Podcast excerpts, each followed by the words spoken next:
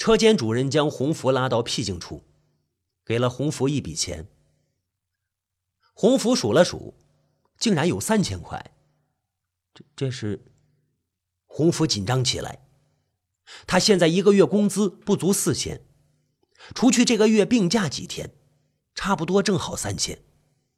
难道老老板炒了他？车间主任笑了。喷出了一口阮中华特有的香烟的雾气。紧张什么？你这么肯干，老板怎么舍得炒你鱿鱼啊？放心，这是我给你的份例，跟老板无关，记得保密啊。份例？洪福一头雾水。他做了什么呀？给他份例还保密？如果不是等钱用，不是因为周边的企业一个接一个的在倒闭，他洪福早就走了。这里是一个将人体当成机器运转的黑电式的公司，每天他像车轴一样飞速的转动，无休无止的做那些累死人的活。明明他做的是技术活。老板却一点一点给他加体力活，送货、搬运、入库，一点少不了给他出汗的机会。当然，大家都很忙，包括五十多岁的车间主任，也是里里外外忙得够呛。但是老姜有老辣，车间主任手下几个拉丝的工人都是他的死党，老板一走，他的活瞬间被分掉了。什么奋力啊！我我我，洪福讷讷的将钞票还给车间主任。他似乎从来没去帮车间主任分过活呀。但是车间主任那个老男人咬了咬烟蒂，拍拍他的肩膀：“拿着，三十多岁男人了，娃都这么大了，也该醒醒气儿了，不能老是埋头走死道。”说完便走开了。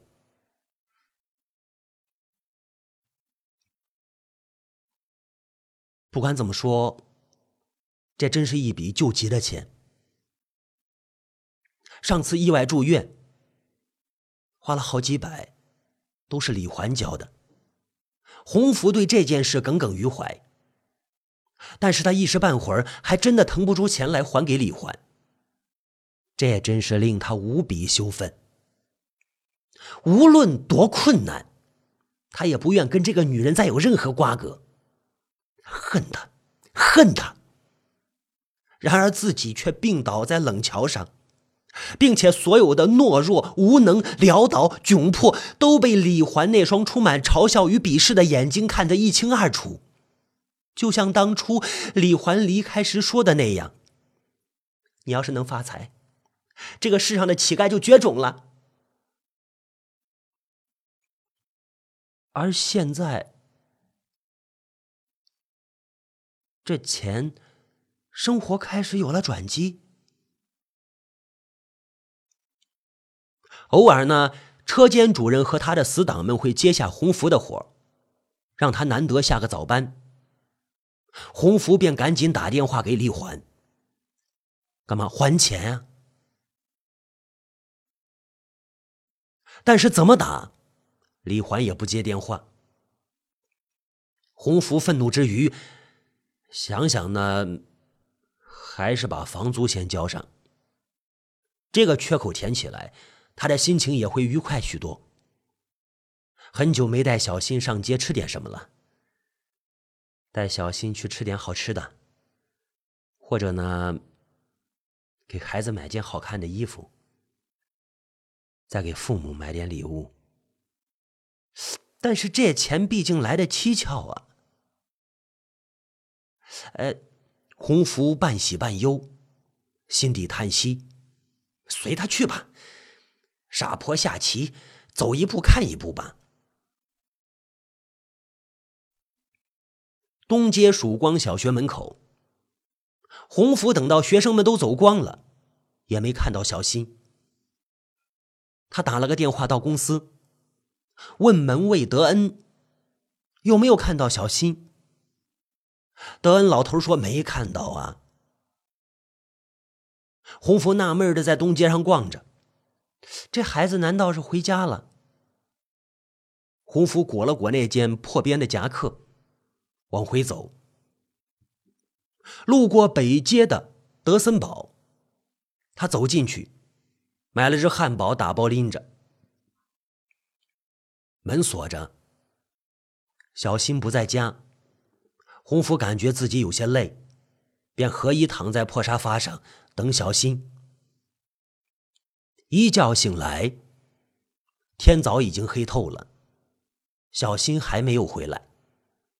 洪福心中一慌，赶紧出门，但是刚到街面，便看见远处一个孩子举着双臂在路灯下歪歪扭扭的越走越近。小新背着书包。手里拿着一只没啃完的鸡腿，一边走一边吃，一边哼着小曲儿，看样子心情很不错。洪福发现，小新身上穿的似乎是一件新买的毛衣。去见你妈了？洪福问小新。小新沉浸在自己的快乐里，猛然抬头看见洪福，呃，吓了一跳。紧张的将鸡腿藏在身后，洪福白了他一眼，拽拽他的毛衣。以后和妈妈出去要告诉爸爸。你妈给你买新衣服了？嗯，小新怯怯的点点头。你妈还好吧？啊，小新愣了愣。又使劲点点头。半晌呢，忽然想起什么似的，兴奋的对洪福说着：“爸，你看，嗯嗯嗯，我的腿有没有好一点？你看我这样走，我这样走，我这样走，有没有好一点啊？”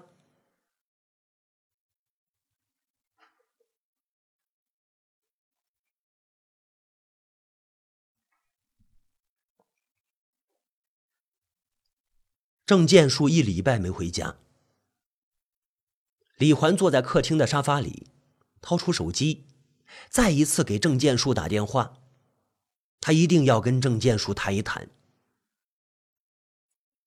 终于接了电话，郑建树答应晚上回家。李环斜依在沙发的拐角里，抚摸着自己每一天变化的腹部。再次怀孕之后，李欢发现自己忽然喜欢回忆了。腹中有了一个蠢蠢欲动的小孩，做母亲的便不知不觉的开始想象他的样子，跟他说话。他不这样又能干什么呢？除了打麻将、逛街、购物和无休无止的等郑建树回家，他现在至少有了寄托。但愿呢，肚子里怀的是个男孩。即使不能为他从郑建树那里生出一条根，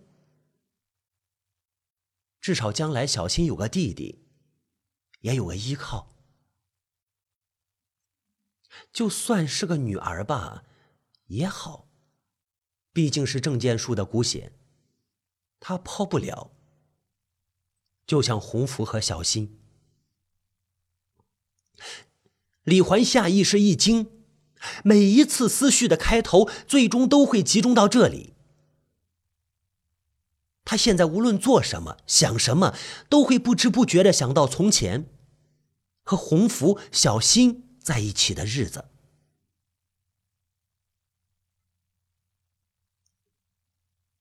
时间不早了，李环打开客厅的空调。郑建树不在家的时候。他基本不开这个功率巨大的客厅空调。他骨子里还是个节俭的女人。尽管郑建树每个月都给他零花钱，也允诺会将这座豪华的别墅送给他，但是他依旧有无尽的危机感。进了别墅，他才知道，他就是个小三。郑建树有老婆有家，只不过一点都不给他透露罢了。小三，李环走向浴室，将浴盆的水放好，水温控制在四十三度左右。郑建树喜欢这样的温度。然后他去打开床头那盏淡桃色的落地灯，放了一曲轻音乐，使整个房间里充满一种温馨暧昧的氛围。当初郑建树追求她的时候，最喜欢的就是那种淡桃色的灯光和这支梦幻萨克斯曲。温度，每次亲热，他都要先营造这样的氛围。做完这一切，郑建树还没有回来。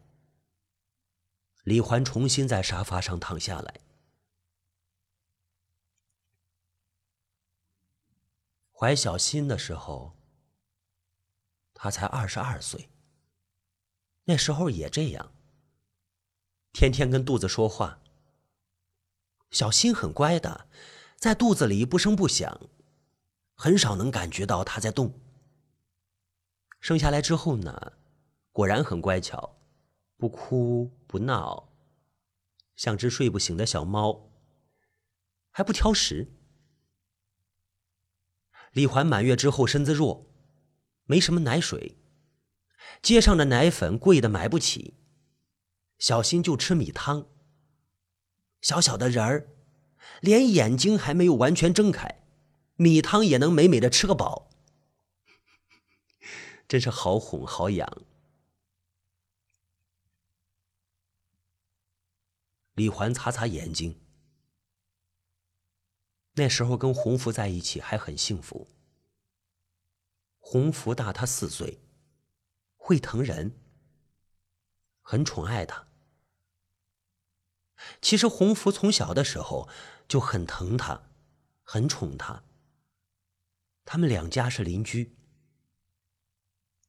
后来，洪福考上本科，学的是设计行业，本来可以留在大城市里就业。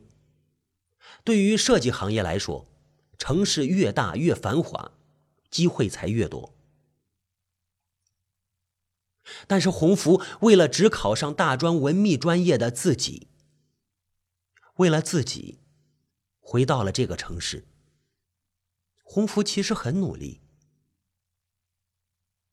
到这个城市最大的鲁桑服装厂工作没两年，便成为鲁桑的大剪刀。然后呢，洪福又将毕业之后无业的他弄到了鲁桑做工作轻松的文员。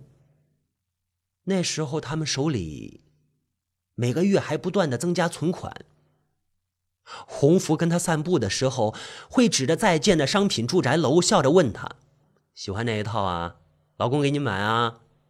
或者就说呢，这些套房太吵了，等老公挣到大钱，给你买别墅，复式结构，三百多平方那种。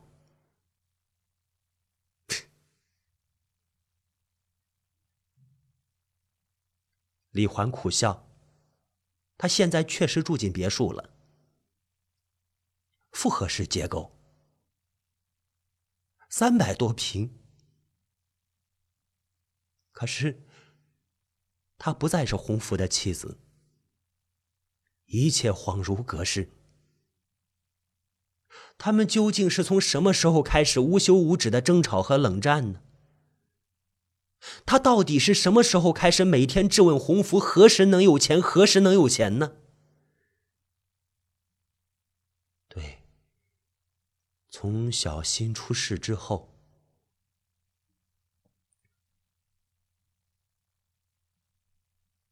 郑建树很晚才回到别墅，他喝了很多酒。洗澡吧，看你一身的汗。不用。那累了吧？我帮你捏捏背。不用。你困了吗？进卧室休息吧。嗯。郑建树仿佛这些天来一直没有合眼，一进来仰在沙发上就闭着眼睛。李环扶他进了房间，郑建书一头倒在床上，一会儿又起身，将李环放的轻音乐关掉，再次躺下。李环上前帮郑建树脱衣服，又去浴室拿来湿毛巾，帮郑建树擦脸、擦手、擦脚。在李环帮他换内裤的时候，郑建树却挡住了李环的手。嗯，李环讷讷的缩手，又伸手帮郑建树盖上了薄被子。在做这一切的时候，李环的大脑一直高速运转，想找个机会跟郑建树说一说那天送洪福去医院的事。他还想告诉他，那天他们在酒店吃饭时，洪福打电话，可能是洪福要还他钱。他知道，在这栋别墅里，在郑建树这种男人身边，丝毫没有他保留秘密的权利。但是，到底为哪件事呢？洪福或者小新？那天，他跟小新在阴曼门口碰到的女人，是隔壁的女主人。那是个饶舌的肤浅女人，见到任何一栋别墅里的男人，都会忙着搭讪，大献殷勤，仿佛所有有钱的男人都是可供她挑选的备胎。她见到郑建树，将这件事说出来了吗？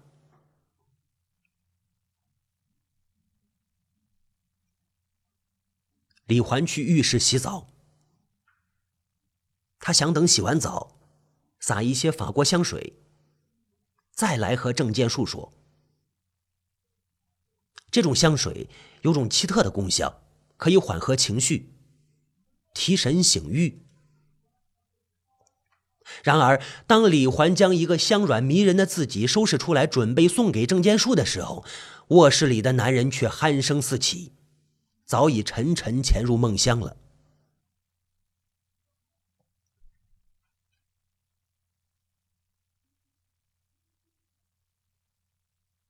灰黑的双眼里，似乎要流出滚烫的岩浆来。灰黑寻遍了整个大院儿，都没有寻到孩子们的踪影。他开始屏息凝神，运用他超敏锐的嗅觉，不停的四处嗅。出了院子，来到马路边。浓烈的气味一点点清晰，一点点延伸，一直接近城区附近。在一个荒废的大院里，那有一堆篝火的灰烬，灰烬旁边很多砖头石块，到处是塑料袋、没吃完的简餐盒、骨头、零食，还有调味品。一些铁签与木棍散落在四周。在一根漆黑的铁签上，穿着一些没吃完的肉。灰黑睁着滚烫的眼睛，继续四处嗅着。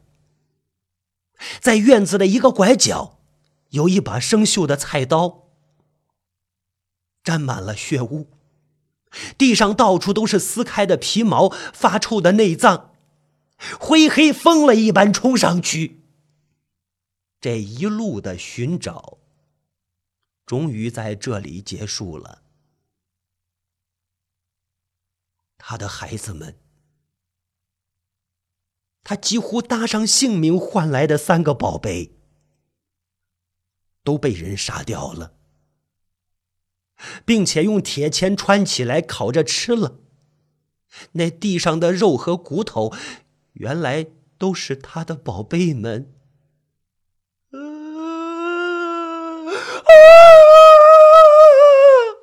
雕塑一样惊呆的灰黑猛然冲出院外，仰天长啸，那声音凄惨绝伦，像一只绝望的母狼。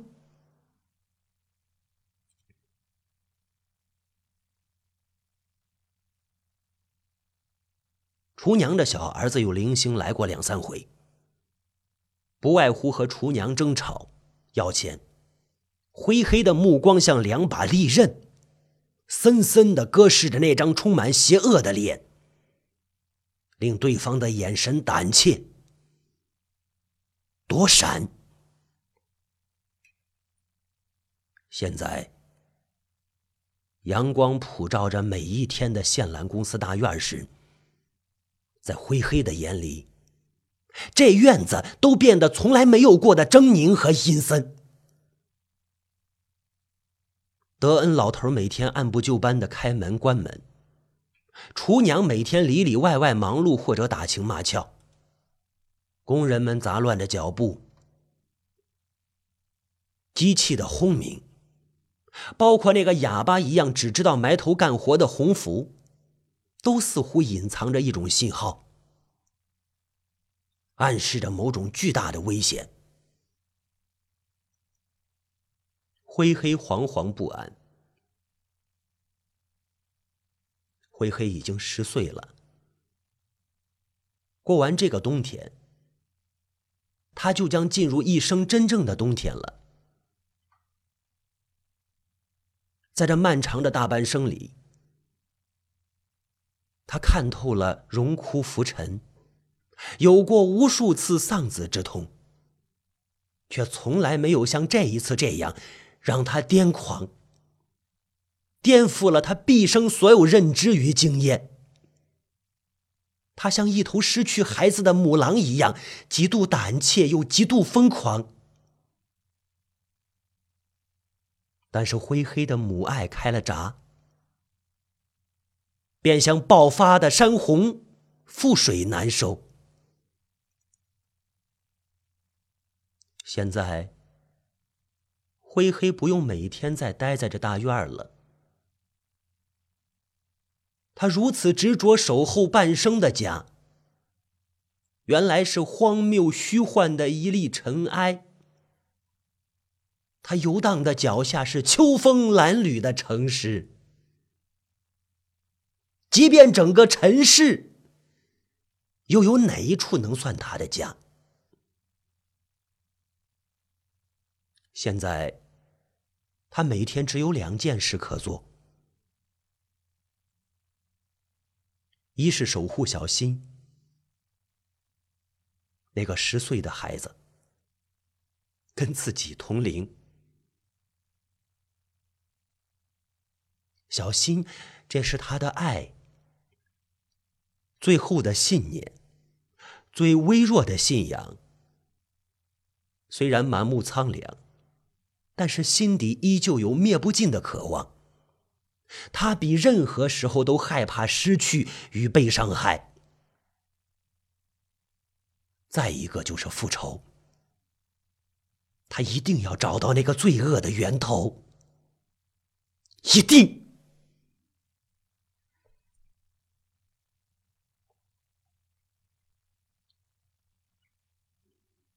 小新每天中午在学校的食堂吃饭。从早上到傍晚这段时间，灰黑见不到小新。当然，每天早上八九点钟的时候，穿过一些乱七八糟的建筑，在学校的操场上，偶尔会看到小新蹒跚的身影，但灰黑很少去。在灰黑看来，小新在这个偌大的笼子里，比任何时候都显得木讷忧伤，没有灵气。他不忍心看。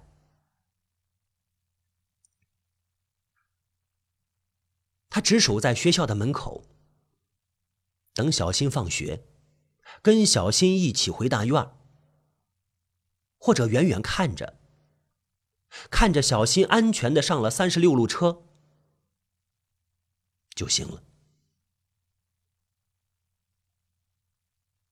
平时的日子里，灰黑到处游荡，出没各种各样他可以涉足的。休闲娱乐场所与街道餐厅。有一天，在一家饭店的门口，灰黑看见一只关押如狗的笼子。那笼子里蹒跚蠕动着很多不足月的小狗，有的连眼睛还没有睁开。饭店门口，灰黑默默的离开了。他知道。这些小东西都是人类餐桌上价格昂贵的高档菜。灰黑不断的去查看那个杀害他宝贝们的荒废院子，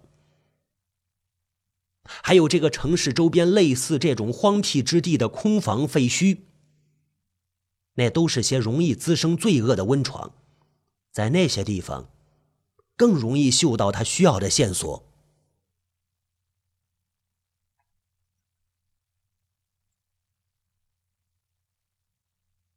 一个黄昏。小新出了校门，没有去公交站台，而是向着南街而去。在德克斯快餐店门口停下脚步，左右踌躇半晌，推门进去。灰黑透过玻璃窗，猛然看到那张充满邪恶的脸，那张脸上有着从未有过的兴奋，所有青春痘都像小鬼似的在跳跃。看上去，整个人像光吃激素长大的怪物。另外还有两个男生，与厨娘儿子的年龄和装束差不多。小新慢慢的靠上前，有些胆怯。坐下去之后，一直低着头。厨娘儿子将一份食物推到小新面前，咧开嘴和小新说着什么。小新就慢慢的吃着。灰黑的头轰然一炸，他不知道哪里来的气力，冲着推拉门使劲一顶，身体已经进了门。灰黑一个箭步冲到那个怪物面前，对着他就狂吠起来。厨娘儿子跳起来往后躲闪着，大喊着：“服务生，我我我，你妈人人人人人哪来的野狗啊？你妈怎么咬你妈？我操我操我操我操！”客人们纷纷惊得起身。但是他们很快就发现，这条灰黑毛色的狗只盯着那个满脸青春痘、面相非常不善的小背头咬。大家又纷纷坐下来看热闹。几个服务生一同奔过来，手里拿着扫帚、拖把，准备和灰黑恶斗。不是这狗怎么进来的呀？他们都慌里慌张的，一边赶灰黑，一边留意老板是不是来了。小新起先有些发愣。一眼瞅见灰黑放下手里东西，俯身抱住了灰黑的头。啊，灰黑，灰黑，你怎么来了？你怎么了？你怎么了？灰黑，他不是坏人，他是贝克汉姆啊，我朋友。灰黑，灰黑，灰黑，灰黑。认识小新如何的安抚阻止，灰黑还是不依不饶，冲着那个怪物使劲的吼叫。厨娘的小儿子不得不从桌子间绕出来，冲上街道，骂骂咧咧的边走边躲。小新更是急得满头大汗，使劲的拉着灰黑脖颈上的毛。灰黑，你再咬人，我就不喜欢你了。灰黑，你不准咬了。灰黑，你不准咬了。灰黑，那两个男生已经在街边找到木棒，举起来，照着灰黑的头就劈下去。小新惊呼一声，扑上去抱着灰黑滚到一边。男生们扑了个空，再次准备上前。小新就喊着：“你们别打他，他是我的狗，是灰黑。灰黑不准咬了，你再叫，我真的不理你了。”灰黑，小新急得伸手照着灰黑的嘴巴就是一下。你再咬，看人家打你啊！你不许咬了，打你！然后用两只手死死地摁住了灰黑的嘴巴。厨娘的儿子远远站着，阴霾的眼神看着小新与灰黑两个男生，让小新走，说要带小新去看电影。四周有驻足观看的人，小新是又羞又急，不断的训斥着灰黑。灰黑的嘴巴被小新勒得有些窒息，他痛苦的停止了挣扎，死死盯着远处厨娘的儿子。小新试着松了松手，发现灰黑不再咬了，便放开了手。但是小新还是很生灰黑的气，瞪了灰黑一眼：“你回家去吧，我要看电影去了。”转身就要跟男生们走，灰黑心底一急，冲上去咬住小新的袖子。你做什么呀？你疯了吗？灰黑，你放开，你放开呀！小新甩着胳膊，灰黑就是不松手。男生们这时候露出了幸灾乐祸的表情，很有兴致的看着。好，好，给你。小新三两下迅速解开毛衣排扣，脱了下来。太讨厌了，灰黑，我不喜欢你了。说着，扭头就跟男生们走开了。灰黑愣住了，他嘴里还咬着小新毛衣的一点袖子。这是件新毛衣，是小新的妈妈给他买的，现在像一堆废纸，被小新丢弃在灰黑脚下。灰黑看着小新因为生气越发歪歪扭扭的背影，怔怔发呆。忽然，灰黑一口叼起毛衣，像一支箭一般窜出去，瞬间不见了。